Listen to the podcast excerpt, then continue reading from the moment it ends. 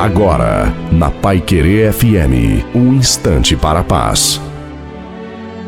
Alô, meus amigos, minhas amigas, quem fala aqui é Reverendo Osni Ferreira, trazendo a palavra de esperança ao seu coração. Eu quero ler o Salmo 27, o primeiro versículo desse salmo extraordinário, marcante e abençoador, que diz que o Senhor é a minha luz e a minha salvação. A quem temerei? O salmista, ele está, na verdade, estabelecendo as raízes às quais a sua árvore foi plantada. Ele está estabelecendo o fundamento da sua vida. Ele está dizendo que ele confia no Senhor. Ele está dizendo, na verdade, que o Senhor Deus Todo-Poderoso, El Shaddai, aquele que conduz todas as coisas, o Deus que está regendo todas as coisas, é a luz da vida dele. É aquele que abre e clareia o seu caminho na sua jornada sobre a terra, sobre a sua caminhada aqui nesse lugar. Ele diz: ele, ele é minha luz. Não só ele diz que esse Deus é a sua luz,